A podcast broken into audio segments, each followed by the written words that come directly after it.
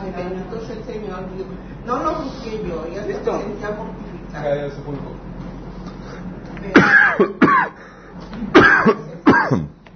Ay, disculpen, an- ando medio ronco. De, de- de mucha. Antes tenía mucha voz y ahora me queda un Un chisquido de voz, un Chisguido. por ahí. ¿Te Sí? Eh, sí poquito agüita, por favor. Vamos a poner este tiempo en manos de Dios, que el Señor nos hable. Hoy comenzamos un nuevo taller, chicos. Este es de los cortos. Sí. Ay, qué bueno. No, de cortos de sesiones. ¿Dónde? Cuatro. Cuatro sesiones. Pero vamos a poner este tiempo en manos de Dios. Ahorita les voy a platicar qué onda. Amado Padre Celestial, damos tantas gracias, Señor, por este día, esta reunión que, tú nos permites tener, Señor, para aprender de ti, para estudiar tu palabra. Para dedicar tiempo a lo más importante, Señor, que es aprender, de ti- aprender de ti, Señor, que dice sabiduría. Queremos ser como María que se sentaba a tus pies, Señor, para atender tu palabra, Señor, tu enseñanza.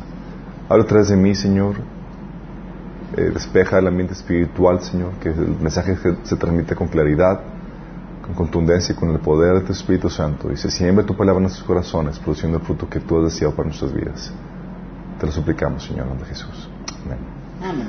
Ok, este, este taller es, eh, como les estaba comentando, es de los más cortos, son cuatro sesiones, pero son, es, va a estar muy intenso. Y surgió, la, la primera sesión, la primera vez lo dimos el, en el 2013. Todavía no nos conocíamos. Todavía no lo, dimos en el 2013, y luego lo dimos en el 2000, 16. 2005 2015. Este no, no lo hemos visto. Lo escuchaste, sí. Está publicado todo este material en la página de Minas y también en los podcasts de, de Minas Discipulado. Pero este, este viene a ser muy oportuno para los tiempos que estamos viviendo porque ahorita con la explosión de la información por medio del Internet, cual nunca en la historia de la humanidad estás expuesto a montón de predicadores, enseñanzas, grupos y demás. O sea, es fácil eh, en- encontrarte en tu internet, en tu Facebook, eh, decenas de iglesias transmitiendo en vivo su predicación, en YouTube, sí, miles de predicaciones, cristianos comentando aquello, el otro, y uno dices, bueno, ¿qué onda? No? Sí, entonces, ahorita la, la- el poder, la, la facilidad, facilidad de acceso que tenemos a predicadores y demás es cual nunca se había visto. Antes tú ibas a una iglesia y la única forma de exponerte a otros predicadores era asistiendo a otra iglesia, lo cual era muy evidente para todos. Era como que, fuiste a tal iglesia, ¿sí? Porque voy, tienes que entrar, la gente te ve, te conoce y toda la cosa. O sea, no había muchas maneras más que comprando cassettes o pasándote cassettes o videos, pero aún así era más complicado, no era tanta facilidad. Sí, era, la única forma de, de- de exponerte a una enseñanza a otros predicadores era de forma vivencial, de forma pre- eh, presencial. Sí. Ahorita, nada que ver. Sí. Hay montón de predicadores, grupos y demás que exponen su material en línea. Y eso potencializa la, facilidad para, eh, para anunciar la palabra a más, a más personas. Sí. O sea, podemos abarcar a mucha gente, pero también eso potencializa la capacidad de engaño que pudiera tener o de desviación que pudiera haber. Sí. Y entre nuestros grupos de, amigos dentro del cuerpo de Cristo, nos hemos topado con dos tipos de, segmentos. Uno que están rechazando a cuanto predicador haya que llegue, que se llegue a equivocar en alguna prédica, o que sea acusado de una motivación incorrecta, así como que, oye, no, es que este predicador es, eh, lo hace por avaricia, por vanagloria, etcétera, o incluso lo desacredita por manifestaciones o expresiones fuera de lo que tradicionalmente se conoce en la iglesia. Sí, oye, no, es que hubo tal manifestación, gente temblando, etcétera. Entonces hay gente que, que busca cualquier cosita para desacreditar a un predicador, sí. Y tenemos el otro grupo que está escuchando a cuanto predicador se encuentre sin discriminar en nada en lo absoluto. ¿Sí? Uno podría concluir fácilmente que ambas posiciones extremistas son malas, pero llega la pregunta, ¿cómo discernir el punto medio? ¿Cómo discernes el punto correcto? ¿Sí? ¿Cómo saber cuándo rechazar a un predicador o todavía seguir escuchándolo? Y para cómo esto está trayendo divisiones dentro del cuerpo de Cristo o, en la iglesia, eh, unos porque unos menosprecian a otros porque se contaminan con tal cual predicador o van a tal tipo de iglesia y otros eh, andan condenando a los que no los menosprecian. O sea, si les ha tocado, no sé si les ha pasado que, ah, tú vas a tal iglesia o tú escuchas tal predicador o, y es como que ya te relegaron en ese sentido, sí. Bendito Dios que nos da por medio de su palabra los criterios que tenemos que tomar en cuenta para emitir un justo juicio, chicos. Que es justamente lo que vamos a ver en este estudio. Vamos a ver cómo discernir predicadores, sí. Y, grupos cristianos. Y vamos a ese es si en el tiempo que estamos viviendo este mini taller es crucial, sí que te va a ayudar a saber a qué exponerte y a qué no. ¿Sale? Y te va a tomar, te va a llevar, a ayudar a tomar una posición sobria, sabia en cuanto a la gente, a los predicadores que escuchas. Ok, vamos a comenzar con el tema de hoy que vamos a ver la no infalibilidad. ¿Sale? Vamos a ver varios principios. Sí. Y es aquí un principio básico que debes entender. Sí.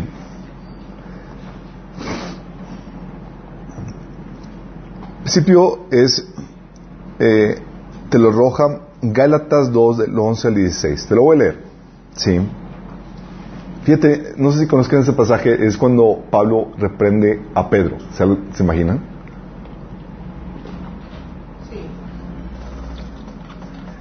¿Se imaginan esto entre iglesias acá, líderes así reprendiendo en público? No, es para las de los vestidores, es para... Y no líderes tan y no son líderes. No, pues obviamente no estamos hablando muy bien. Dice, Gálatas 2 del 11 al 16. Pues bien, cuando Pedro fue a Antioquía, le eché en cara su comportamiento condenable. Antes que llegaran algunos de parte de Jacob, Pedro solía comer con los gentiles. Pero cuando aquellos llegaron, comenzaron a, retraerse y a separarse de los gentiles por temor a los partidarios de la circuncisión. Aquí en el contexto debes entender que eh, en el contexto judío, juntarse con gentiles era denigrante, era era prohibido, era no lo haces, ¿sí? Entonces se convierten los gentiles y pues ya son parte del cuerpo de Cristo, ¿sí? Y había un grupo de que de, judíos que, que, para que fuera permitible juntarte con los gentiles tenías, tenían los gentiles que empezar a judaizar, circuncidarse y guardar la ley, porque los judíos cristianos guardaban la ley por cuestión cultural, no porque sabían, no porque tenía, no por una cuestión de salvación, sino por tradición y por todo eso se llegaron a retraerse y separarse de los gentiles por temor a los partidarios de la circuncisión. Entonces los demás judíos se unieron a Pedro en su hipocresía y hasta el mismo Bernabé se dejó arrastrar en esa conducta hipócrita. Qué, fuerte, nada más me imagino esto. dices, oye, Pablo, sino por la fe en Jesucristo, también nosotros hemos puesto nuestra fe en Jesucristo para ser justificados por la fe en Él y no por las obras de la ley, porque por estas nadie será justificado. O sea, estaba, estaba obligando a los gentiles a judaizar, ¿sí? Y es ahí algo muy grave, pero es ahí donde dices, oye, ¿los líderes de la iglesia son infalibles, chicos? No. Sí saben qué me refiero con infalibles, ¿verdad? Que no fallan. Que no fallan, ¿sí? Que lo que digan eso es, que lo que actúan eso es lo que hay que seguir, que son, que no cometen errores de doctrina o de práctica, ¿sí? Y aquí estamos hablando de un caso, chicos, en donde el mismo apóstol Pedro, juntamente con Bernabé, ¿se acuerdan quién era Bernabé? Bernabé fue el que agarró a, a, Pablo como su pupilo, ¿se acuerdan? Fue, fue, el que lo acogió y lo, lo coachó en su desarrollo cuando como estaba en la fe cristiana. O sea, reprende a su, a su, al quien lo discipuló y al mismo apóstol Pedro, sí. O sea, que algún día te voy a poder regañar. No algún día. Cuando la cajeté, tienen la libertad de regañarme. ¿Sí? Digo, eso es, eso es clarísimo, chicos. Ya le trae ganas. Ya me traigan. Me acaba de regañar ella, a mí hace poco. Se quiere devolver. Entonces aquí tenemos el caso de Pablo reprendiendo a Pedro y y a Bernabé, o sea, dos se los aventó. Pero no por no actuar de acuerdo al Evangelio y por inducir a los gentiles a judaizar, chicos. Esto nos demuestra que, tene- que tenemos que estar conscientes que los líderes se pueden equivocar. Y eso aquí en México pareciera que se nos olvida. Tendemos a idolatrar a los ídolos, a los líderes. A ver, una pregunta. Pregunta. Cuando, cuando la lectura es inspirada y lo tomamos como palabra de Dios, entonces quiere decir que eso, estos Pedro no está publicado como Biblia, en, la, en la Biblia. Lo, lo sabemos porque Pablo lo dijo, pero no porque esté, esté escrito que, que, Pablo está, que Pedro estaba haciendo eso. No, sí. Está escrito en la Biblia, sí que Pedro estaba haciendo eso. O sea, Pablo. Sí, pero- digo, Pedro no dijo, y la cajeteé, yo reconozco y escribo esta carta Pero para carta. Lo sabemos por la carta de Pablo. no, no es una cosa que una doctrina que Pedro haya dicho que debía ser. Ah, sí, pero ahorita vamos para allá. Porque si hubiera sido así, entonces, ¿dónde está la inspiración? No, no, no, eso, eso lo sabemos. Sí, lo sabemos. Lo que vamos para allá, vamos a ver todas esas cuestiones. Sí, y eso es donde quiero meterme en esto. Pero el punto aquí clave es que debemos estar conscientes que los líderes se pueden equivocar. Pueden hacer cosas que están incorrectas delante de Dios. En este caso, Pablo lo reprendió y atendieron a la reprensión, gracias a Dios. Pero, eh, ¿qué debe hacer uno con un con dicho de- de liderazgo en el inter de que llega a alguien a reprenderlo y continúa en su error? Porque siempre hay un tiempo en, en el que dicho liderazgo está en el error hasta que llega la reprensión y la revelación y el cambio, ¿sí? O sea, ¿cuánto tiempo estuvo Pedro y Bernabé haciendo ahí cajeteándola, ¿sí? En este caso seguramente fueron días, pero puede ser semanas, pueden ser meses, pueden ser años. ¿Qué hacer en el Inter cuando el liderazgo no predica un mensaje de acuerdo a la integridad del Evangelio, chicos? ¿Qué haces? Se exponen a eso. ¿Se le debe rechazar inmediatamente? ¿Se les deja, se les deja de seguir? ¿Debe, ¿Debe de cambiar uno de iglesia ante la primera equivocación? Depende de tu posición en la iglesia. En este caso tenemos que, eh, que eh, por ejemplo, el caso de, de que el Evangelio de Marcos fue dictado por Pedro, lo que dicen lo- los eruditos. Deberíamos rechazar el Evangelio de Marcos por eh, el error de Pedro que mostró en este episodio. Sí. Eh, debemos, se cree que Bernabé escribió la carta de Hebreos. Deberíamos rechazar también la carta de Hebreos por el error de Bernabé en este episodio. Entonces, ¿qué dicen? Sí. No Sí. tenemos derecho a equivocarnos que nos corrijan. Ah, y, pero tal vez no nos demos, no dimensionemos la gravedad de este episodio, chicos. Déjame darles una dimensionar, ayudarles a dimensionar la, la, gravedad de, los, de, esta falla en particular, ¿sí? Nótese que este error, en el caso de Pedro y Bernabé, estaban llevando a los gentiles conversos a judaizar. Algo que Pablo reprende severamente en la carta de Gálatas. Dicen, Gálatas 5 del 2 al 12. Del 2 al 12. Escuchen bien, yo Pablo les digo que si se hacen circuncidar, Cristo no les servirá de nada. De nuevo declaro que todo el que se hace circuncidar está obligado a practicar toda la ley. Aquellos de entre ustedes que tratan de, se- de ser justificados por la ley han roto con Cristo y han caído de la gracia.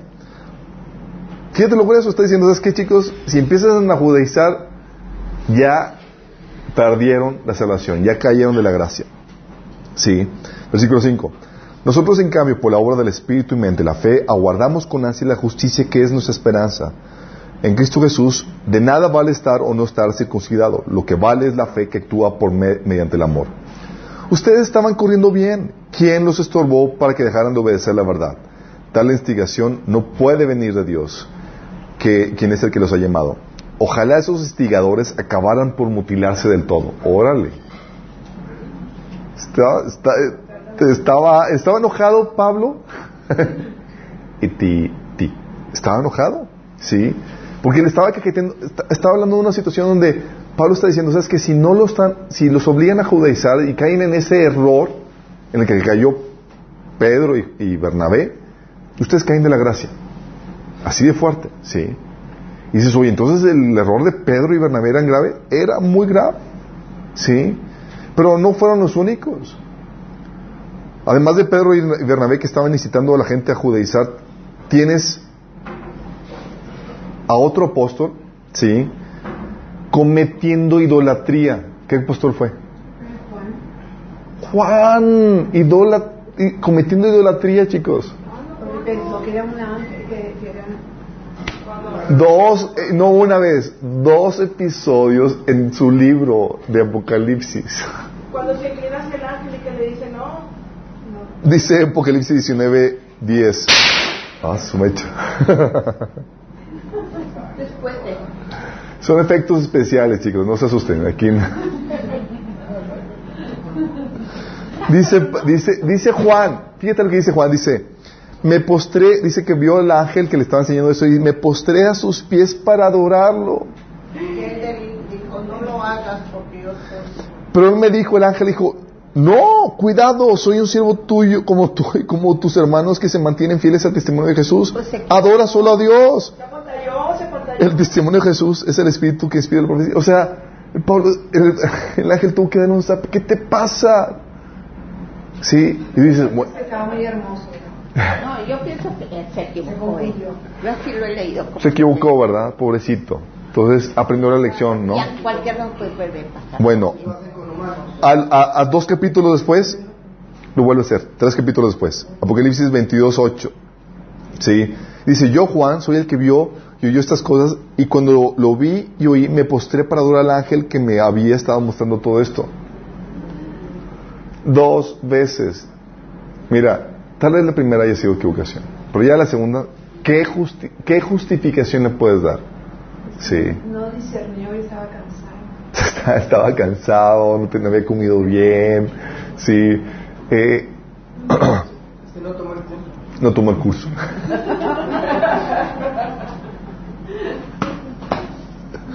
Oye, tienes a, entonces tienes a Pedro y a Bernabé enseñando a los gentiles a judaizar, a, al apóstol Juan cometiendo idolatría, a Pablo con problemas de orgullo también. En 2 Corintios 12, 7 dice que Dios le tuvo que dar un aguijón en la carne para resolver los problemas de orgullo que tenía. Imagínate. Y todo es después de cristianos y en pleno ministerio. Qué fuerte, ¿no? Dices, oh my goodness, si los grandes han fallado, ¿qué, qué nos espera A nosotros. ¿Y qué haces ante eso? Sí. ¿Qué haces eso? O sea, pues sí, de hecho debemos estar listos. No se trata de, de si caes o no caes, se trata de cuándo. y qué tanto. sí. Por eso, y es aquí donde le pregunta, llega la pregunta, chicos. ¿Lo rechazamos por los errores que cometieron? ¿Debemos rechazar todo lo que nos enseñaron y todo? Si uno le toca ver solamente este error de Pedro y Bernabé, se vería uno tentado a rechazarlos por completo, si nada más ves el error. El error. Los que tienen el ministerio de la condenación, ¿sí les han- saben a quién me refiero? Sí. Los que tienen el ministerio de la condenación en nuestros días ya hubieran publicado un video en YouTube desacreditándolos por dicho error. ¿Se imaginan? Apóstol Pedro enseñando y, y- y la filmina y todas las cosas. Di- Dime cómo po- cómo ponen los videos de, de Marcos Witt por un comentario que dijeron o tales así. Sí, ya estuvieron desacreditándolo por dicho error o condenando la carta de Hebreos, el Evangelio de Marcos por estar relacionado con ellos, desacreditando todo su ministerio. Sin embargo, tenemos que evaluar este, este grave error a la luz del resto de los mensajes que ellos imparten. Con este contexto, apenas sí, en este contexto de todos sus mensajes, podemos pesar la gravedad del error. En Hechos 15, por ejemplo, tú ves a Pedro y a Bernabé que defienden la no judaización de los gentiles. Entonces, ¿qué haces? Digo, nunca rechaces a un predicador sin considerar toda su obra y todo su mensaje. Sí. Va a haber gente que va a decir, "Ah, ya cometió tal error. Todo es acreditado. ¿sí? No podemos hacer eso. ¿sí? ¿Qué haces en esos casos? Esto nos lleva al principio de la cuarentena. ¿Saben qué, ¿saben qué me refiero con la cuarentena, chicos? Nos dejamos de escuchar 40 años. Los dejamos de escuchar. No, no, no es exactamente que lo dejas de escuchar 40 días. No, al principio de cuarentena es que cuando hay algo que parece estar infeccioso, lo pones, lo apartas durante durante un tiempo en lo que examinas a ver si es peligroso o no. En lo que evalúas antes de aceptarlo. Eso es la cuarentena. La cuarentena es algo que la Biblia enseña, ese, proceso de la cuarentena lo enseña la, Biblia en Levíticos 13, del 2 al 5, eh, del 2 al 46, perdón, y capítulo 14 también lo enseña. ¿sí? Esto nos lleva a pensar que cuando un líder se desvía, chicos, no debe de ser prontamente rechazado, sino que se le debe dar un tiempo y ponerlo en cuarentena. Por así decirlo, ¿sí? No es como que lo vas a poner en 40 días en inspección, no, lo pones en un estado de pausa, ok, vamos a examinar, no podamos arrojar un veredicto inmediatamente por ese error que viste. ¿Sale? Eso se trata. O sea, tienes que ponerlo en una especie de cuarentena para identificar si esto es una desviación temporal, como el caso de Pedro o Bernabé, o algo permanente, consistente con el resto del mensaje que predican. ¿Sí? Eh, debemos ser rápidos. ¿Pero sabes en qué debemos ser rápidos? Debemos ser rápidos para discernir el error. Ah, ¿qué onda? Esto aquí está mal, sí. Pero no en la condenación de la persona y tampoco en la condenación de todo su ministerio. ¿Sí vamos entendiendo? Y es, ok, cometí un error, aquí está, ok. Pero puede ser un error aislado y demás que, que es obviamente un error a lo eh, esporádico a, lo la- a la luz de todo su mensaje o su ministerio, ¿sí? Um, y eso también nos enseña que debemos ser compasivos con el liderazgo. ¿Sabes por qué? Pues nos- nosotros que, juzgamos no estamos exentos en caer en los mismos errores o en otros peores. ¿sí? Por otro lado, los errores del, líder no desacreditan el buen mensaje que ella predicado en algún, en, algún, en algún punto. ¿Por qué? Porque el mensaje no lo acredita el testimonio de una persona, sino como vamos a ver más adelante, el mensaje se acredita a sí mismo por estar basado en la verdad, en la Biblia, no por quien lo dice. ¿Va? Así te vas a to- tocar a personas, por ejemplo, como este. ¿Cómo se llama? Mm, Ben- no, Benji, no, este. El evangelista. mm, el famoso evangelista de Estados Unidos, ¿cómo se llama? Billy Graham, Billy Graham. Sí, Billy Graham. Oye, salió en una, en una conferencia, en una plática con, eh, con el pastor de la cate- Catedral de Cristal, en donde Billy Graham abiertamente abrazando el universalismo. Dice, no, sí, yo creo que musulmanes y budistas y musulmanes van a estar en el cielo. Entonces, ¿what? Sí. Oye, y por eso, por ese, por ese, ves que le cajeteó ya Se quemó. ¿Sí? Y dice que tanto su ministerio y todo lo demás, cuando es, oye, lo que hizo, eso, si es, esa- ese error no se acredita lo bueno que haya hecho en el pasado o otras explicaciones que haya, haya dado. Porque no se acreditan esas explicaciones por quien lo dice, sino por estar basadas en la verdad. ¿Sí? Y tenemos que ver, oye, la, la, la chispoteó, enmendó el error, se dio cuenta, se tienes que juzgar toda la luz de todo su ministerio, ¿sí? Eh, a Dios su hijo y demás, digo, no han caído en ese error y es posible que este, que este eh, Billy Graham haya sido una problemática por ya el asunto de la vejez o, demás, sí. Pero esperemos que así sea. Sí, el, hijo, el hijo es, es- no es un, el hijo no abraza, no abraza el universalismo, sí, no, no es que Jesús es la única salvación. Y si tú ves el, el- el historial de, de, de Billy Graham, a todos llamaba arrepentimiento y salvación. Entonces, hay que evaluar todo eso, sí.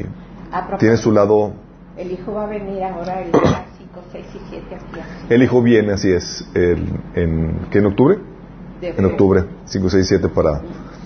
y eso, chicos, entonces tienes que poner en cuarentena para evaluar. No lo rechaces con- eh, directamente. Es, ok, vamos a ver, a ver si esto realmente es un episodio, un error, así como una metida de pate como Pablo, como Bernabé, o es algo donde ya sabes que es un falso maestro. Tienes que darle ese periodo, esa cuarentena. ¿Sí? Porque tienes que saber que cuando hablamos de, de- de- de errores, chicos, la infalibili- infalibilidad es algo exclusivo. ¿Saben de quién? Del Papa. Según los católicos. Pero no se la creen, meten. Según los católicos, el único infalible aquí en la tierra es el Papa. Pero no, eh, no hay nadie infalible. ¿sí? El uni- la infalibilidad es exclusiva de Jesucristo. ¿sí? Entonces Pablo estaba muy consciente de que como la, infalibilidad es exclusiva de Jesucristo, existe un margen de error, chicos. Nada más estás consciente de que hay un margen de error. Sí. Que todos tenemos. Por eso escribió a Corintios lo siguiente, en 1 Corintios 14, del 26 al 32. Fíjate lo que dice. ¿Qué hay pues, hermanos, cuando os reunís? Cada uno de vosotros trae- tiene salmo, tiene doctrina, tiene lengua, tiene revelación, tiene interpretación. Hágase todo para edificación. Si al- habla alguno en lengua extraña, sea esto por, por dos o a lo más tres y por turno y, y un intérprete. Y si no hay intérprete, calle en la iglesia y hable para sí mismo y para Dios. Asimismo, los profetas hablen dos o tres y los demás juzguen. Y si algo le fue revelado a otro que estuviera sentado, calle primero. Porque podéis profetizar todos uno por uno para que todos aprendan y todos sean exhortados. Y los espíritus de los profetas están sujetos a los profetas. ¿Sí? Eh, el otro pasaje también que es muy revelador es el 1 Juan 4 del 1 al 3. Fíjate lo que dice. Amados, no creáis a todo espíritu, sino probad los espíritus si son de Dios, porque muchos falsos profetas han salido por el mundo. En esto conoced el Espíritu de Dios. Todo espíritu que confiese que Jesucristo ha venido en carne es de Dios, y todo espíritu que no confiese que Jesucristo ha venido en carne no es de Dios. Y este es el, anti- es el espíritu del anticristo, el cual vosotros habéis oído que viene y ahora ya está en el mundo. Otro pasaje, 1 Tesalonicenses 5:21 te dice, examinadlo todo, retener lo bueno. ¿Qué nos enseñan estos, estos pasajes que les acabo de decir? ¿Sí? Cuando, fíjate lo que te enseña. Dice, cuando Pablo habla de que los profetas hablen dos o tres y los demás juzguen, ¿sabes qué te indica? Te indica que hay la posibilidad de que lo que dijeron esté equivocado. Fíjate, no te dice, acepta lo que dice el profeta. ¿Qué te dice? Juzguen. ¿Por qué? Porque Pablo está consciente que existe este margen de error, que puede estar equivocado o erróneo. Por eso la necesidad de juzgar a la luz de, la, palabra. ¿Sí me explico? Eh, en la versión nueva versión internacional, ese pasaje dice que examinen con cuidado lo dicho. Y es que tal era la posibilidad de que se hablara algo equivocado que Juan tuvo que enseñarles algunos aspectos cruciales cuando un profeta habla por un espíritu que no es el de Dios. Paul- Juan, el pasaje que leímos ahorita, te decía, si no confiesa que Jesucristo ha venido en carne, no es de Dios. Ya sabes que es un falso profeta. O sea, enseñaba a los discípulos a discernir, a juzgar la palabra profética. ¿Sí? Y Juan y Pablo esperaban que discerniéramos al profeta predicador por el contenido del mensaje. ¿Qué cita es la que te leíste? Es, eh, leímos 1, Juan, 1 Corintios eh, 14 del 26 al 32 y 1 Juan 4 del 1 al 13.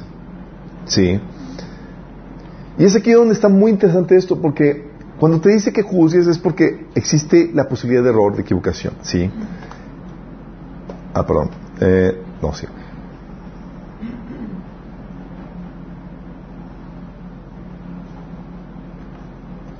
Ay, no, no tengo algunas cosas. Bueno, lo que enseña este principio, esta imagen de error tolerable es que también aquí lo que ves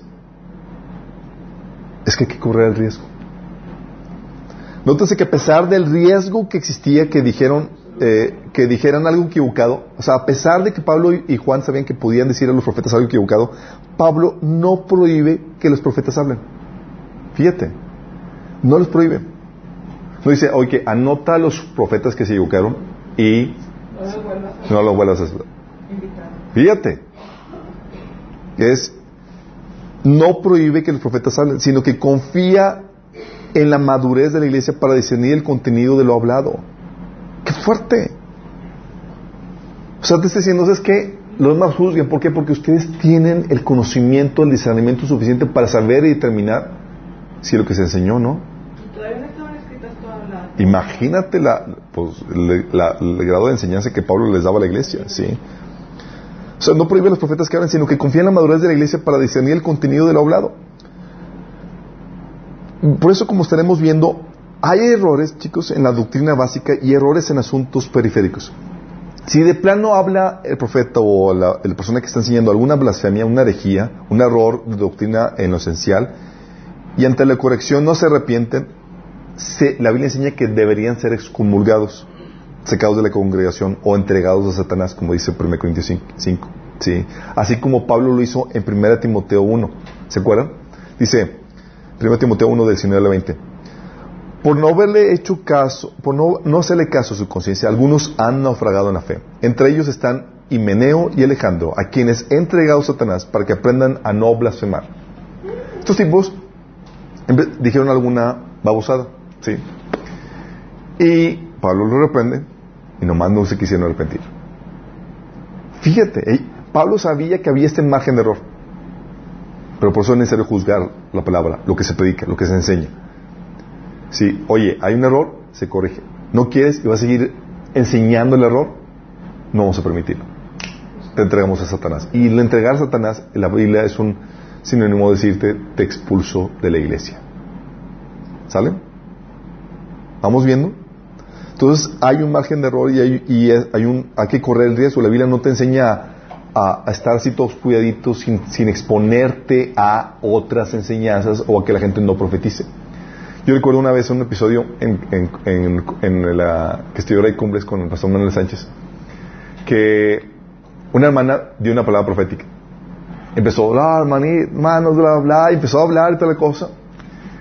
Y fue genial porque termina de hablar, termina la hermana y el, y este, el pastor, este Manuel Sánchez, agarra el micrófono y empieza a dar la enseñanza que contradecía todo lo que había dado dicho la palabra.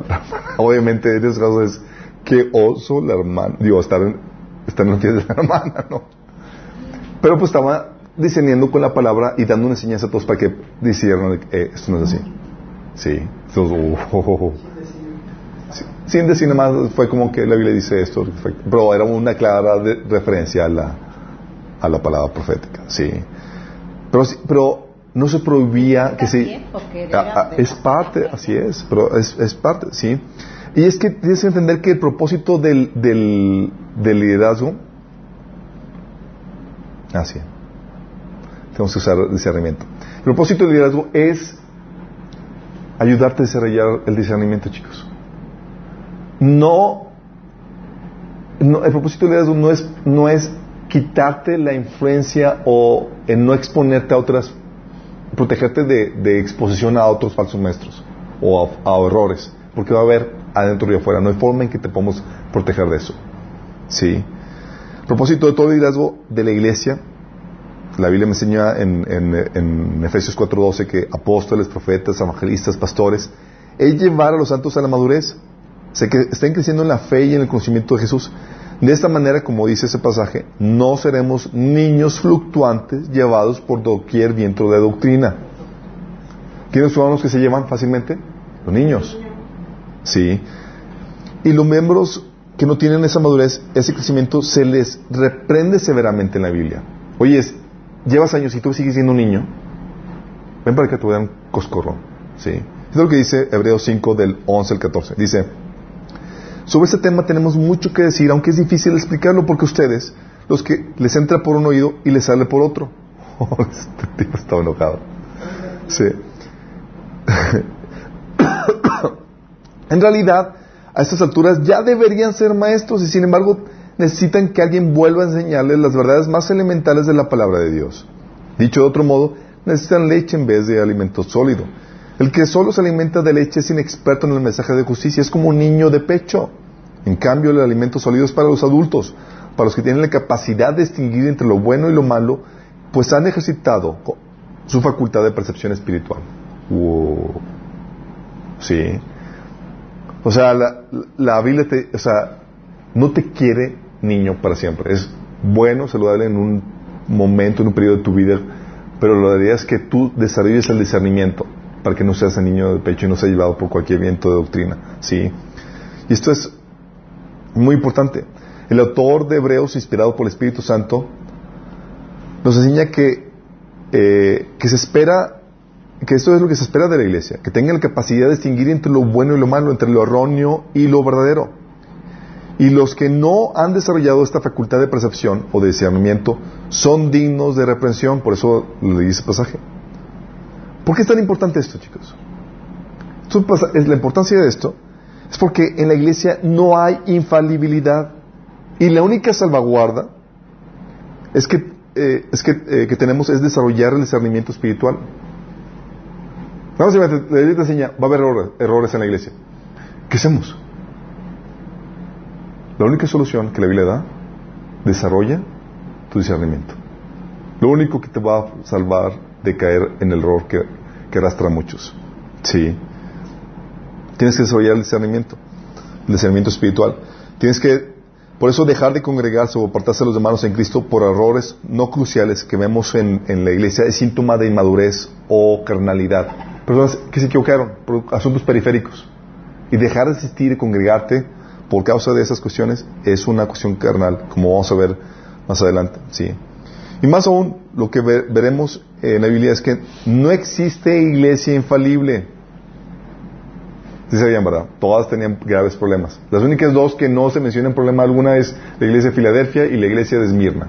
Fuera de esas, todas con achaques y problemáticas de muy diversa índole. ¿sí? Y la iglesia de Esmirna era perseguida y la de Filadelfia era chiquita y débil. ¿sí? Entonces tienes de todo. Pero aún sin encontrar la iglesia infalible, tu misma presencia le echaría a perder. tu misma presencia le echaría a perder. Porque tú no lo eres, mi chavo. Sí. Entonces, ¿qué concluimos con esta sección? Con lo que, acabamos, con lo que estamos viendo hasta ahorita. En la visión de Pablo, perito arquitecto de la iglesia, fíjate cómo se pone Pablo a sí mismo en 1 Corintios 3.10. él esperaba que los creyentes fueran personas él no esperaba que los creyentes fueran, los creyentes fueran personas sobreprotegidas. Jamás. ¿Sí? No, no quería sobreprotegerlas de cualquier error o falsa enseñanza, sino que tuvieran la madurez de discernir y juzgar. Sí. Él sabía que los errores se darían en la iglesia y hay errores que meditan discusión y otros expulsión. La única que se la guarda es la palabra de Dios que nos santifica, que nos aparta del pecado y del engaño. Y es por eso lo importante pasar del nivel de niño adulto. Sí. Porque si no tenemos esa capacidad, nos van a dar la trapeada. Sí. Y eso nos lleva al otro principio. No hay, no hay infalibilidad. ¿Y qué crees? Nadie tiene todo el entendimiento. Eso no va, tiene, esto, este, este, esto tiene implicaciones muy tremendas. Fíjate algunos pasajes que hablan acerca de esto. Dice Hechos 10 del 24 al 26. ¿Se acuerdan de Apolos? Sí. Fíjate lo que dice. Por aquel entonces llegó a Éfeso un judío llamado Apolos, natural de Alejandría. Era un hombre ilustrado y, y convincente en el uso de la escritura había sido instruido en el camino del Señor y con gran fervor hablaba y enseñaba con la mayor, con la mayor exactitud acerca de Jesús, aunque conocía solo el bautismo de Juan. Comenzó a hablar valientemente en la sinagoga. Al oírlo, Priscila y Aquila lo tomaron a cargo y le explicaron con mayor precisión el camino de Dios. Fíjate, aquí tienes al caso de Apolos, con su conocimiento parcial hablando de Cristo. Y ven este Priscila y Aquiles que, eh, Aquile que, les faltaba conocimiento y vamos a enseñarte con mayor precisión el camino. Sí. 1 Corintios 13, 12 te dice, versículo 2, y si alguno se imagina que sabe algo, dice Pablo, aún no sabe nada como debería saberlo.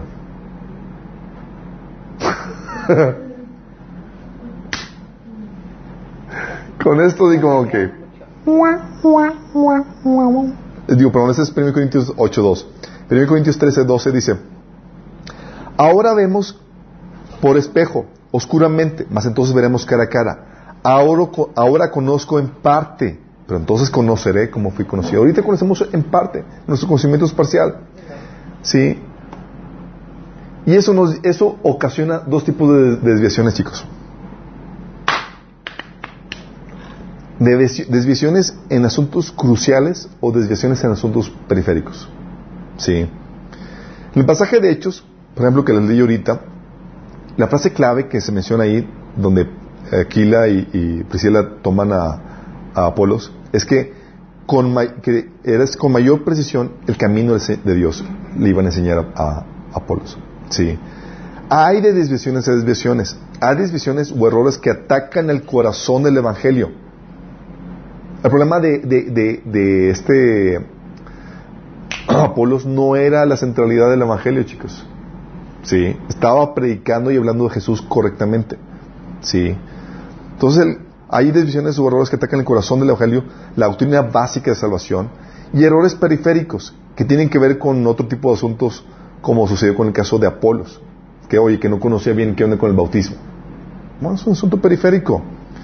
En este caso, y durante todo lo- el tiempo que estuvo pre- trabajando Apolos, con un entendimiento parcial, fíjate que no se ve todo, Pablo, pero con el- ese entendimiento parcial, ¿rechazarías a Apolos por su, su predica, su trabajo, por tener un entendimiento parcial del Evangelio y del reino de Dios?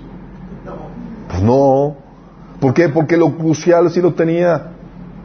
No, y hay que prepararlo porque tenía Sí. el ritmo y el entendimiento. O sea, claro. O sea, a final de cuentas, aunque tuvieras, fueras muy experimentado en la palabra, hay muchas cosas que ignoras. ¿sí? Entonces aquí Pablo, no- eh, digo, Apolo nos, nos deja ese ejemplo de cómo no se puede rechazar a alguien por tener un conocimiento parcial de la palabra, ¿sí? mientras que tengas el, el conocimiento crucial de ella. ¿Por qué? Porque conocemos en parte. En el pasaje de Corintio que les leí hace ahorita, podemos ver la humildad de Pablo, que a pesar de toda su revelación y conocimiento y entendimiento, él sabía que solo era una parte lo que él tenía. Porque si alguien tiene conocimiento, chicos, era Pablo, sí. Sus predicaciones eran seminarios, chicos, sí. Si Pablo reconocía esto, que su conocimiento era una parte nomás lo que tenía, imagínense nosotros. Sí, ¿cuánto más nosotros? Definitivamente si estuviéramos conscientes de que conocemos en parte y de lo que conocemos todavía no lo sabemos como lo deberíamos saber, seríamos más humildes en rechazar o condenar a algún predicador. ¿Sí? ¿O no? ¿Eh? ¿Pero qué ocasiona este, este conocimiento parcial? Este conocimiento parcial lo que va a ocasionar son Diferencias de opinión. Sí. Este entendimiento parcial que tenemos es lo que nos va a llevar a tener diferencias de, op- de opinión, pero como veremos un momento más, eh, a pesar de las diferencias de opinión, puede haber unidad. Claro. Sí. Pero cuando estamos en, cuando coincidimos en los absolutos. Cuando conseguimos en los, en los cruciales, así es.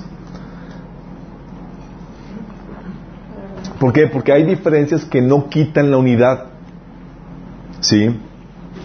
Por ejemplo, Hebreos 5 del 11 al 14 te, enseña esto. Dice, dice el autor de Hebreos, sobre este tema ten- tenemos mucho que decir, aunque es difícil explicarlo. Porque a ustedes lo que les entra por un oído les sale por el otro.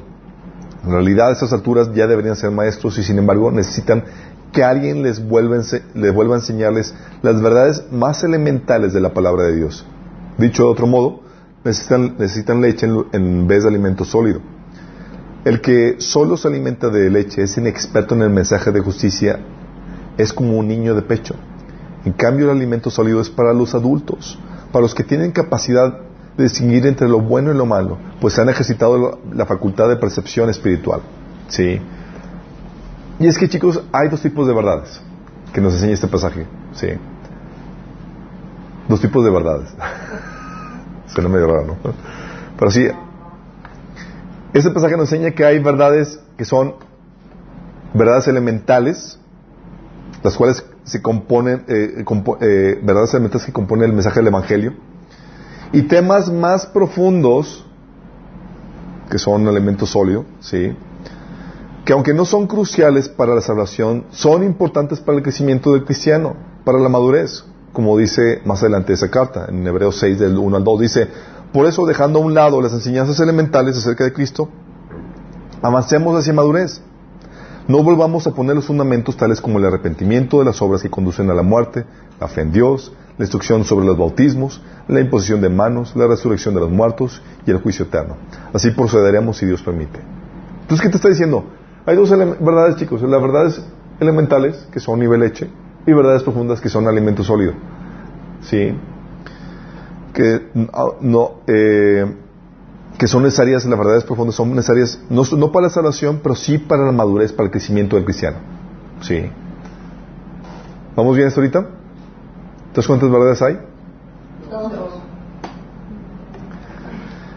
En las verdades elementales, aquí nos reitera que hay, eh, reitera que hay, temas que son fundamentales en la fe.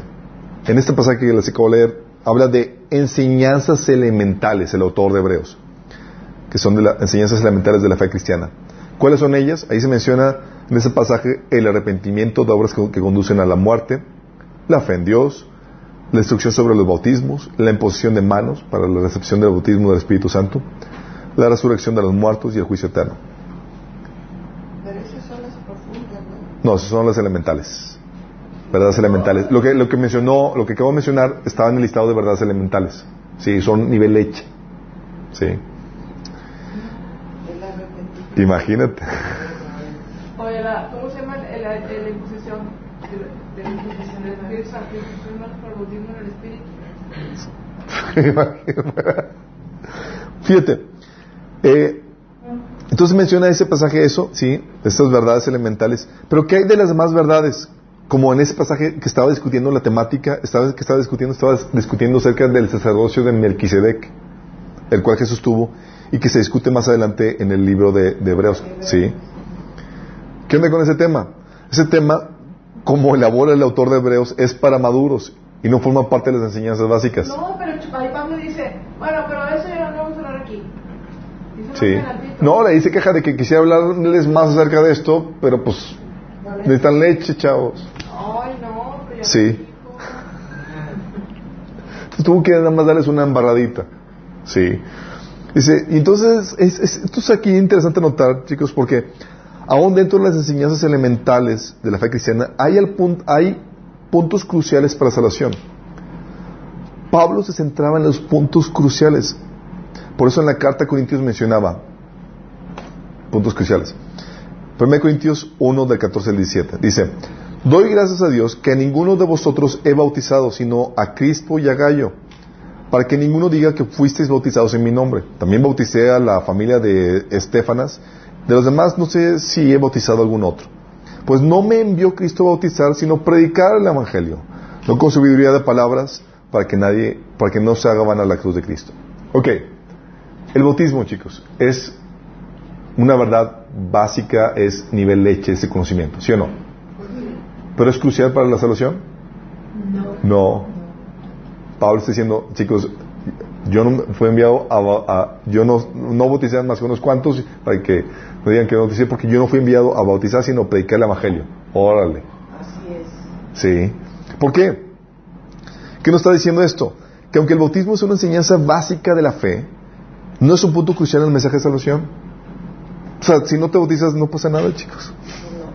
Sí. Esto nos permite discernir en temas, eh, en- que temas como el bautismo, eh, oye, si se debe bautizar un adulto o niño, si es inmersión o no, si se le puede, eh, si lo puede dirigir cualquier cristiano, debe ser algún pastor o un ministro ordenado. Eh, esas cuestiones, sin temor, o sea, pueden, pueden- puedes divariar, puedes tener va- vari- variaciones en eso sin, sin temor alguno, ¿sí? Porque el punto crucial aquí es el Evangelio, el mensaje de salvación.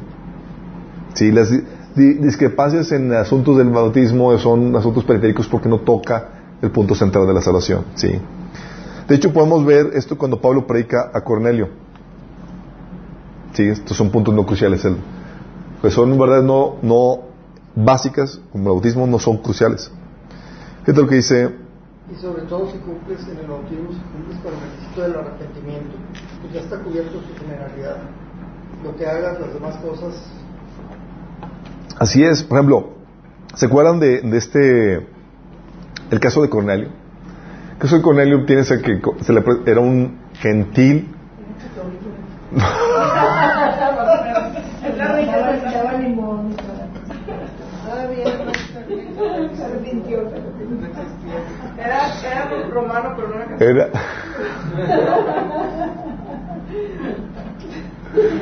No, Cornelio no era católico.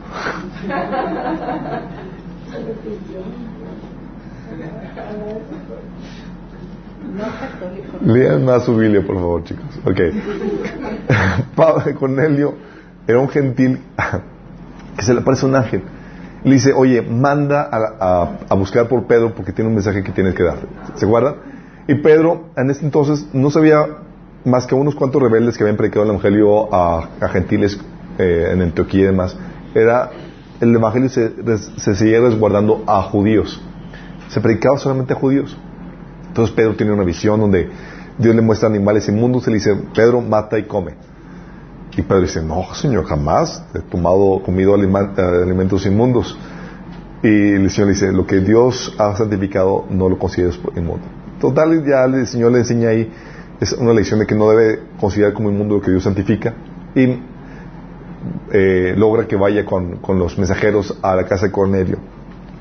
Y luego dice, es interesante. Ah, llega a casa de Cornelio y le pregunta a Cornelio, dice, eh, le dice Pedro, es interesante, dice, aquí estoy Cornelio, ¿para qué me trajiste? o sea, ni siquiera le pasó así como que están perdidos, necesitan a Cristo, vamos a compartirse el Evangelio. O sea, Cero. Sí. Entonces ya le platica a Cornelio lo que pasó y toda la cosa. Entonces dice Pedro, versículo, eh, versículo 14, digo, versículo 34, dice, entonces Pedro abriendo la boca dijo, en verdad comprendo que Dios no es excepción de personas. Hasta ahí le cayó el 20. Sino que en toda nación sagrada del que le teme y hace justicia. Dios envió eh, mensaje a los hijos de Israel anunciando el evangelio de la paz por medio de Jesucristo. Ese es el Señor de todos, de todos. Vosotros sabéis que se divulgó por toda Judea, comenzando desde Galilea, y empecé a compartir el evangelio, chicos. Hablar de Jesús, de lo que hizo y demás. Y dice, versículo 44, mientras aún hablaba Pedro estas palabras, el Espíritu Santo cayó sobre todos los que habían oído el discurso. Y los fieles de la circuncisión que habían venido con Pedro se quedaron atónitos. Así como que, ¿cómo? ¿Y están gentiles? Sí.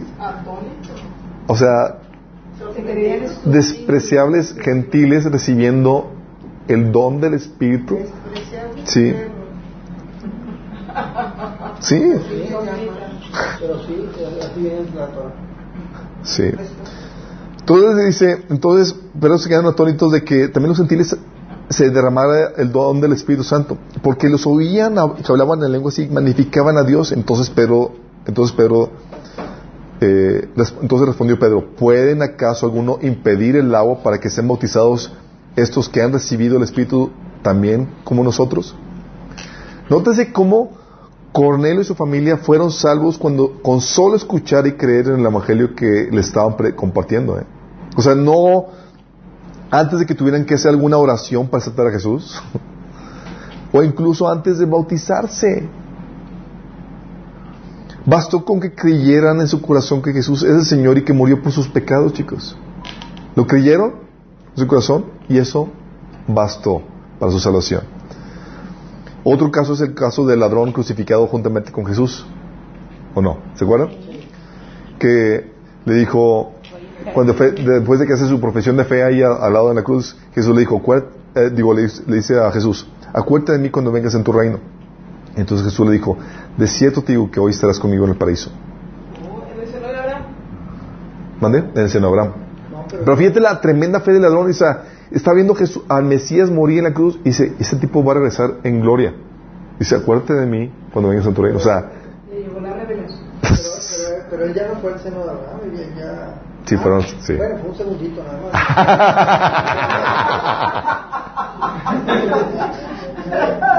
Dos, dos días, dos o tres días no más. Fue tres días. Ok. No entendí. So-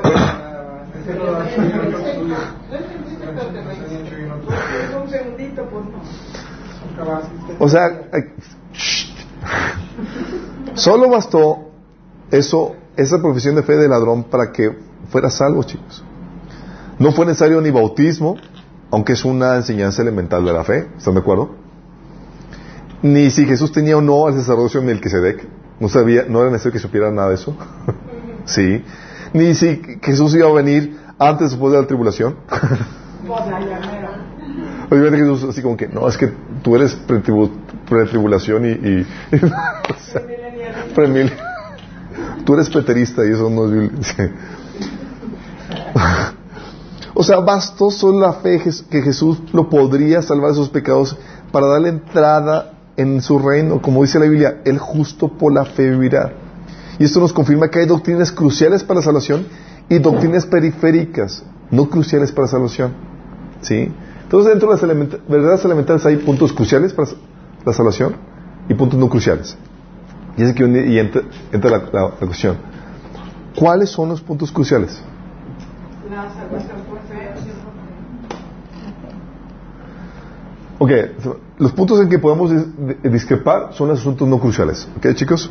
Pero los puntos cruciales, lo esencial, que te lo voy a resumir y eso te va a ayudar a, a- a discernir todo lo, que, todo lo demás.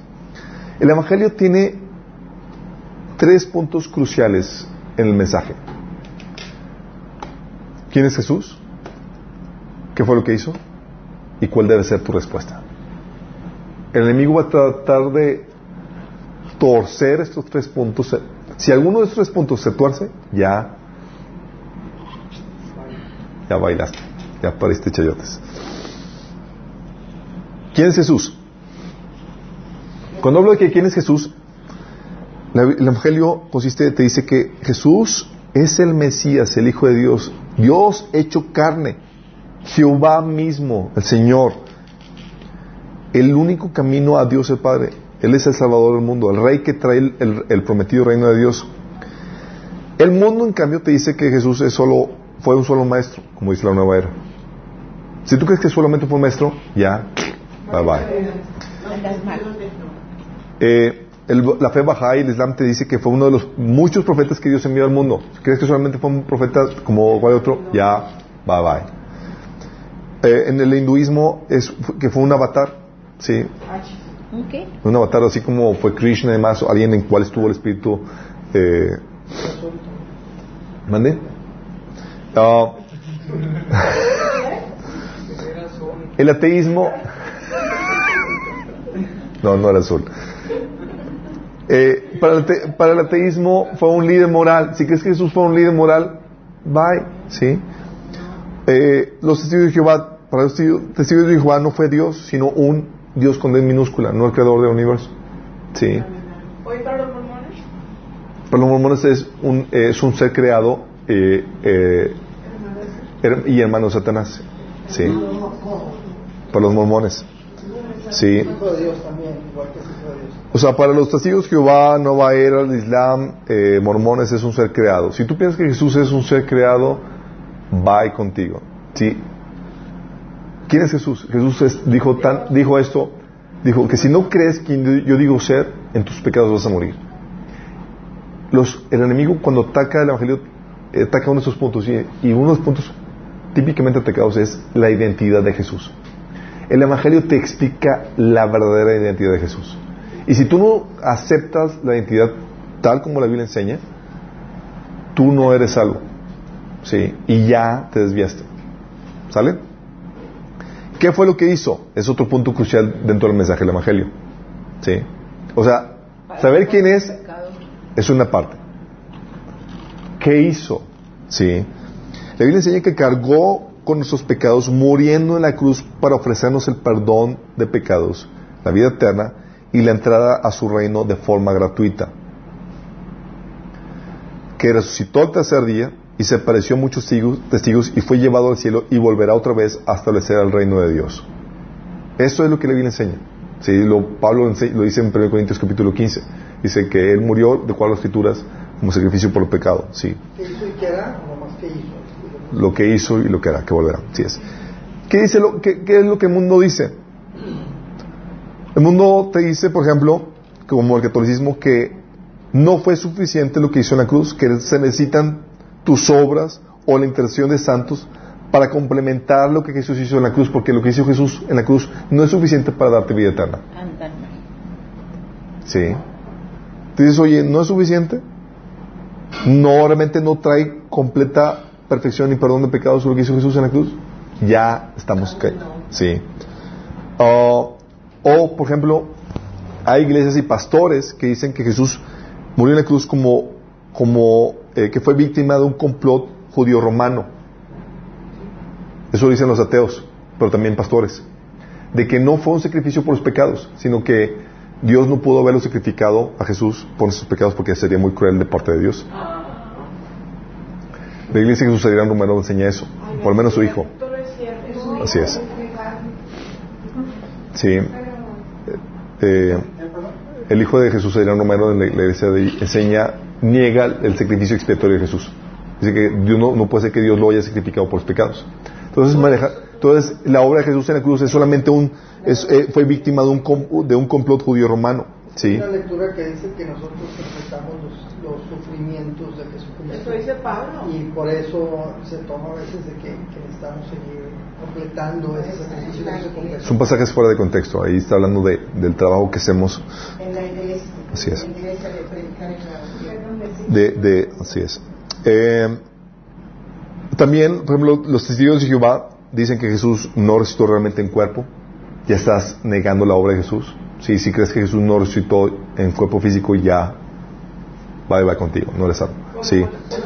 O los musulmanes que dicen que, mu- que Judas fue el que murió en, lo- en- en- en la cruz, no Jesús. Sí. O los judíos que, que, que murió pero no resucitó y su cuerpo se lo robaron. O sea, si tú no crees en la obra tal como la Biblia nos enseña, de que Jesús murió por ti en la cruz, que fue sacrificio por tus pecados, Dios ofreciéndolo, y que resucitó el tercer día, y no crees lo que hizo, ya valiste. Sí. Sí. Sí. ¿Vale? Porque como no, lo vi ahí, pensé que no. Sí, sí, bien. Y la respuesta, ¿cuál es la respuesta que uno debe tener? La respuesta dice, dice la Biblia que debemos arrepentirnos de nuestros pecados, que es arrepentirte de lo que la Biblia condena, y aceptar la salvación por fe invocando el nombre de Jesús. O sea, creer en la obra de Jesús, creer quién es y aceptarlo por fe invocando su nombre. Sí.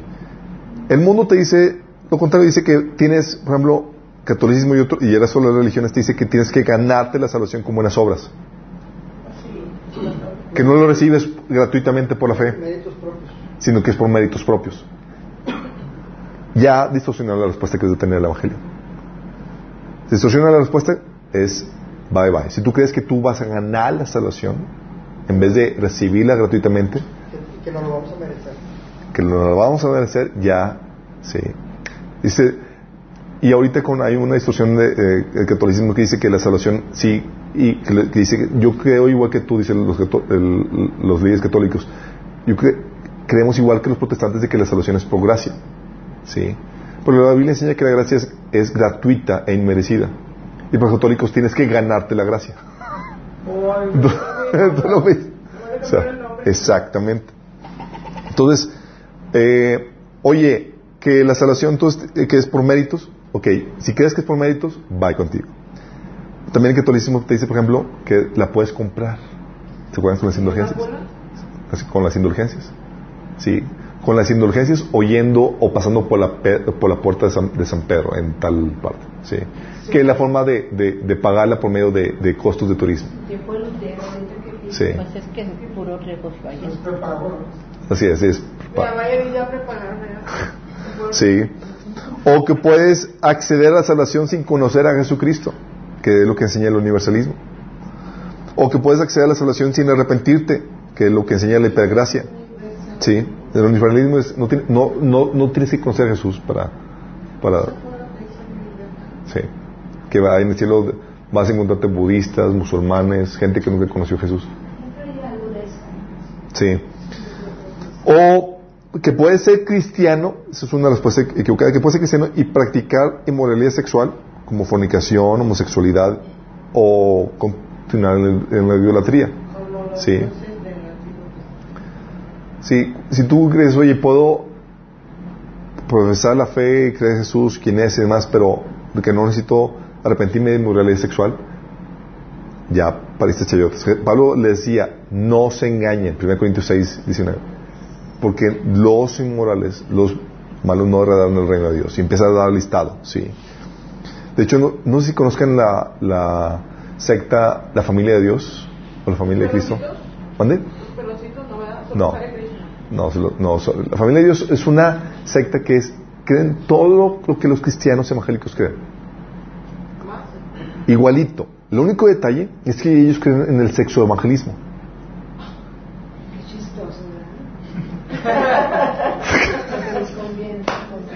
O sea, tienen que pasar por las armas del pastor.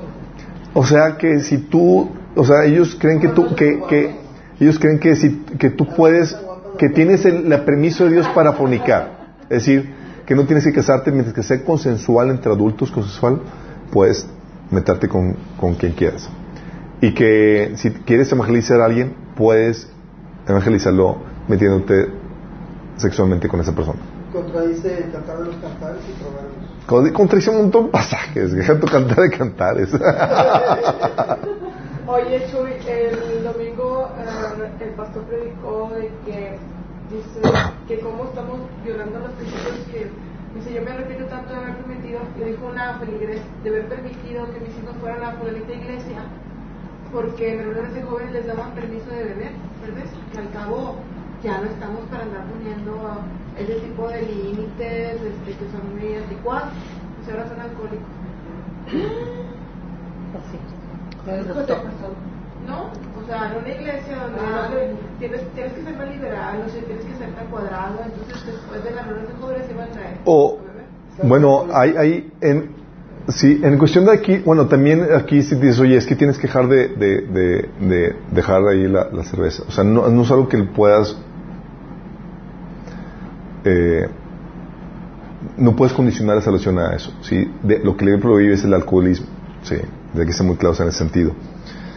El, el otro, el otro punto de la respuesta es que dice, no, es que Dios realmente va a condenar a los muy, muy, muy malos. O, o que no eres realmente salvo sino hasta que guardes los diez mandamientos, como dicen los adventistas. O sea, si tú no guardas los diez mandamientos, tú no eres salvo. Sí. Entonces, los, los adventistas. O que, o como la iglesia de Cristo, la iglesia de Cristo dice que no eres salvo si no te bautizas en agua. Esas son desviaciones en la respuesta. Entonces puede haber desviaciones en quién es Jesús, qué fue lo que hizo y cuál es la respuesta que debemos tener al Evangelio. ¿Sí? Puede haber distorsión en cualquiera de estos tres puntos. Y por eso, si sabes cuáles son los puntos, ya te ubicas, ok, ¿qué están predicando? ¿Qué están enseñando? ¿Sí? Por eso, por ejemplo, la iglesia de Jesús de Romero, o sea, está ya dentro de las que son No solamente la iglesia de de Romero, digo, porque pues permite que su hijo predi- predique ese tipo de, de herejías. Yo recuerdo cuando estaba, iba a la iglesia de, de comunidad cristiana, abiertamente tenían ahí maestros que enseñaban lo mismo que, su, que el hijo de Jesús de Romero, de que Jesús, de que Dios, de que el sacrificio de Jesús no fue un sacrificio expiatorio para satisfacer la justicia, la ira de Dios, sino que fue un sacrificio para, para satisfacer nuestras necesidades psicológicas de justicia. Porque estábamos tan mal nosotros. O sea que si Adán y Eva habían pedido perdón a Dios ahí en el jardín de Edén, Dios hubiera perdonado sin necesidad de, de sacrificio. Sí. Y ya cuando un predicador o un maestro te dice eso, es no ha entendido nada del Evangelio. Nada. O lo está haciendo. ¿Herejía? Entonces, he visto mucho que, que lo dicen nada más en los cursos. Es que yo, yo me doy cuenta que hay unos libros donde empezaron a sacar esa información los, los de Líder Romero. Es una, es una tendencia, pero parte de lo que sería el universalismo, donde si quitas a Jesús, si, si quitas el sacrificio expiatorio de Jesús en la cruz, donde que no fue un sacrificio para perdón de tus pecados, para sat- satisfacer la ira de Dios, ya con eso primero haces, la, haces una imagen de Dios más aceptable para un mundo pecaminoso. Claro. Y el hecho de que te digan que tú tienes que ser bueno es muy compatible con una genuinidad humana de querer. Te, te dicen, oye, sí me, me late que está bien, me cuadra.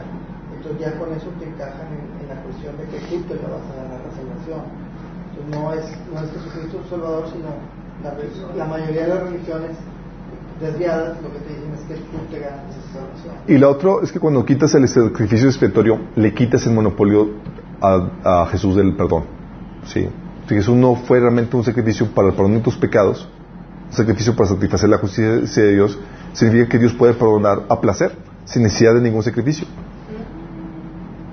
Entonces Jesús, la obra de Jesús y lo que hizo realmente no es necesario. Tú puedes acudir a Dios por otros medios y eso te abre al universalismo, a la, a herejía del universalismo donde cualquier persona, sin necesidad de ser cristiano o no, mientras que sea buena y busque el perdón de Dios, es salva. Sí. Por eso, ¿se acuerdan cuando les había comentado en la iglesia, en la iglesia metodista cuando estaban en Estados Unidos, el Congreso Misionero, que decían que pura obras de caridad, pero ni una sola persona evangelizada? Y cuando, cuando les decía que tenemos que ir a la ventana 1040 a compartir los musulmanes y más, ellos me decían, pero entonces tú crees que los musulmanes no, no adoran a- al mismo Dios que los cristianos? Y yo, claro que no, necesitan a Cristo. Dicen, no, entonces tú eres fundamentalista, o sea, no, o sea, fuchi. Sí, imagínate, cristianos evangélicos. ¿Qué estamos hablando? Estamos hablando que la iglesia evangélica, eh, la iglesia que era evangélica metodista, ya se había desviado de la doctrina básica. Sí. O sea, ya no es necesario llamar al arrepentimiento y a la fe en Cristo para salvación. Qué grueso, ¿no? Ya cuando ves eso, ya sabes que esa iglesia es una iglesia apóstata. Si distorsionan quién es Jesús, lo que él hizo y cuál debe ser tu respuesta. ¿Vamos? Qué fuerte, ¿no? Pero son los pu- puntos básicos de esto, chicos. Fuera de estos puntos, o sea, este es el conocimiento, este es lo que te da el discernimiento para distinguir entre lo crucial, lo central y lo periférico. Y ese conocimiento en- para distinguir entre lo crucial, lo central del Evangelio y lo periférico lo que le permitió a Pablo llevar el Evangelio a diferentes grupos culturales. ¿Sabes tú que Pablo tropicalizaba el Evangelio? ¿Saben qué es tropica- tropicalizar? Sí, adaptar como cuando fue a Atenas, que le dijo aquí, pero. Órale. Tropicalizar el Evangelio me, me refiero a puede adoptar formas culturales de la, de la sociedad donde va sin afectar la integridad del Evangelio. Pero el problema es que la mayor parte de las veces que se hizo sí se introdujeron los dioses falsos. Eso es. Por eso la importancia de, de- de- se tropicaliza cuando sabe distinguir entre los puntos cruciales y los puntos periféricos. ¿Sí? Cuando sabes los puntos cruciales, defiendes eso y sabes que puedo ser flexible. Por ejemplo, Pablo dice en 1 Corintios 9, del 20 al 22. Fíjate lo que dice Pablo. Entre los judíos me volví judío, a fin de ganar a ellos. Entre los que viven bajo la ley, me volví como los que están sometidos a ella, aunque yo mismo no vivo bajo la ley, a fin de ganar a estos. Entre los que no tienen ley, me volví como los que están sin ley, aunque no estoy libre de la ley de Dios, sino comprometido con la ley de Cristo, a fin de ganar a los que están sin ley. Entre los más débiles me hice débil, a fin de ganar a los débiles, me hice todo para todos, a fin de salvar a algunos por todos los medios posibles. ¿Qué está diciendo Pablo con esto? Está diciendo que el Evangelio se puede tropicalizar a las culturas de los que reciben el mensaje en la Biblia, que, eh, eh, en lo que la Biblia permite. Hay diferencias culturales permitidas, chicos. Por ejemplo, los judíos expresaban su cristianismo guardando el Antiguo Testamento. ¿Sí sabías, verdad? O sea, ellos se convertían en Cristo y seguían circuncidándose, guardando el sábado, los días de fiesta, la luna nueva y todos los rituales y todas las cosas lo seguían haciendo. Ya no como requisito para salvación, sino como un mero aspecto cultural. No porque debían, sino porque querían. ¿Va? O sea, no podía quitarse aparte ese lastre, porque era de todas. Es cultural, es, oye, es como si te dijera, es como, oye, son mexicanos, Pablo, y son cristianos, pues, eh, no, pues, eh, no, sigue comiendo tu tortilli- tortillita, sigue eh, celebrando el Día de la Independencia, eh, Pero, por ejemplo, ¿cómo podemos tomar las, las fiestas que ellos siguen, siguen guardando y nosotros también las guardamos en nosotros guardamos fiestas o celebramos las fiestas no por obligación, sino por que queremos. Sí es. La problemática es cuando empiezas a, empiezas a judaizar cuando lo haces como obligación. No, por ejemplo, Sí. la Semana Santa, recordando el tiempo del Señor de la Pascua. Bueno, la Semana Santa eh, eh, dentro del cristianismo se celebra en, en fechas diferentes del, del judaísmo. Sí. Pero también hay que ver que muchas de las fiestas eh, judías, Dios utilizó al pueblo judío, pero eran las fiestas de Dios, del Señor Dios. No tanto las fiestas, no eran tanto fiestas judías, sino eran de, de Dios. Entonces nosotros nos podemos observar ciertas también de ellos, pero como si fueran las de Dios, porque son las de Dios. Y de hecho tiene un significado para nosotros todas esas fiestas, por eso lo podemos observar. Entonces, por eso, chicos, tú ves en la Biblia que había dos culturas dentro de la, de la, de la iglesia. Tú tenías a los judíos que se convertían y que seguían judaizando, seguían siguiendo sus tradiciones y demás. Y a los gentiles, en cambio, siguen comiendo cerdo, no guardaban el sábado y guardaban solo algunos aspectos del Antiguo Testamento que se reiteraban en el Nuevo Pacto, como vimos en Hechos capítulo 15. Quizás que no comas sangre, no cuestiones de eh, eh, animales que fueron ahogados y demás. ¿sí? Eh, había dos culturas, ¿sí? Por eso Pablo tenía que mediar entre los dos y decir, ¿sabes qué? El que no come carne no juzga al que sí come. Y el que sí come no juzga al que no. O sea, hay, hay la posibilidad de que ambas culturas, gentiles y judías, coexistan en Cristo. ¿Por qué? Siempre y cuando no se toquen los aspectos cruciales del Evangelio. Mientras que sigamos creyendo la doctrina esencial, puede haber diferencias culturales. Y es que el Evangelio permite variedad de expresiones musicales, por ejemplo. También. Expresiones musicales, o claro, sin violar los principios de armonía, ritmo, eh, melodía contenido. También hay variedad de vestimentas, obviamente sin violar el principio de propiedad y distinción de género. Sí, son principios que la Biblia establece. Sí, o celebraciones o tradiciones pueden guardarse siempre y cuando no se violen principios de la Biblia. Y Pablo se valía de esto para poder ser más efectivo su trabajo misionero y adoptaba algunas formas culturales sin diluir el evangelio que o algún mandato del Señor. Por eso decía que con los gentiles se hacía como gentil, como si no estuvieran bajo la ley, porque sabía que sí y que no, porque sabía distinguir entre los puntos cruciales del evangelio y los puntos periféricos. Sí, por eso Pablo decía, no ando ahí bautizando, yo ando compartiendo el evangelio. Ahorita por la premura ni bautizo a nadie, órale. Sí, sabía que podía omitir y que podía cambiar, ¿sale? La problemática, por eso puede haber unidad a pesar de haber diferencias. Entre los cristianos evangélicos hay unidad porque hay centralidad en el evangelio, chicos. Sí, creemos lo mismo. Creemos lo mismo en quién es Jesús, lo que él hizo y cuál es la respuesta que debemos de tener al evangelio. Los demás son diferencias periféricas que no nos quita la unidad. Hay iglesias donde no se prohíbe aplaudir, por ejemplo. En otros aplauden, chiflan, danzan, ¿cuál? Sí. Baila. Brincan, bailan y toda la cosa. En unas la, la guitarra eléctrica es del diablo. El el. En otras el diezmo sí, en otras el diezmo no. Son asuntos periféricos. ¿Sí? Entonces, eso te va a ayudar a distinguir qué onda con eso. ¿Sí?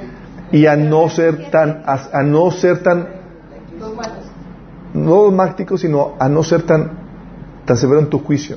Porque a veces desechamos a los hermanos que son salvos, que es lo mismo, ¿sí? En un punto crucial, pero difieren en, en en cosas que te apasionan tal vez, como, oye, ¿cuándo va a ser la venida de Jesús? Que, va a ser- hay- que si es preterismo, futurismo, que va a ser antes del rapto, demás. Prefiero la venida de Jesús. Amén. Sí. Pero en esos puntos puede haber diferencia. Sí. Y es ahí donde tienes que estar consciente de eso. ¿Y por qué se dan estas diferencias? Ya vimos. Se dan diferencias porque lamentablemente no tenemos todo el conocimiento. Y al no tener todo el conocimiento va a haber diferencias de opinión. Pero donde sí tenemos conocimiento claro, conciso y preciso es en lo crucial del Evangelio. Amén. ¿Sale? ¿Tenemos con una oración? Oye, ¿y por qué en ah, algunas iglesias el diezmo sigue no, no sé, el diezmo no? Pues dependiendo de los gastos de la iglesia. Ah, también. Vamos a orar. Pero la Biblia lo dice. ¿Mande? La Ahorita, Biblia ahorita lo dice. de, de orarlo, Ahorita, ahora, ahorita aclaramos qué onda con el diezmo. Amado Padre Celestial, damos gracias, Señor, porque tu palabra nos da claridad, Señor, para distinguir entre predicadores y predicadores, entre iglesias y iglesias, Señor. Y queremos ser de los que fomentan tu unidad, Señor, cuando se debe fomentar. Y la división, cuando se deba de establecer, Señor. Cuando ataque aspectos cruciales del Evangelio, Señor. Que seamos valientes, Señor. Que seamos arrojados para poder, Señor, marcar esas diferencias. Que podamos ser luz, Señor. Que trae unidad, Señor, entre los verdaderos hermanos. Que trae, que seamos pacificadores, Señor, pacifistas, Señor, entre los verdaderos creyentes, Señor, en tu cuerpo, Padre. Pedimos en nombre de Jesús. Amén. Amén.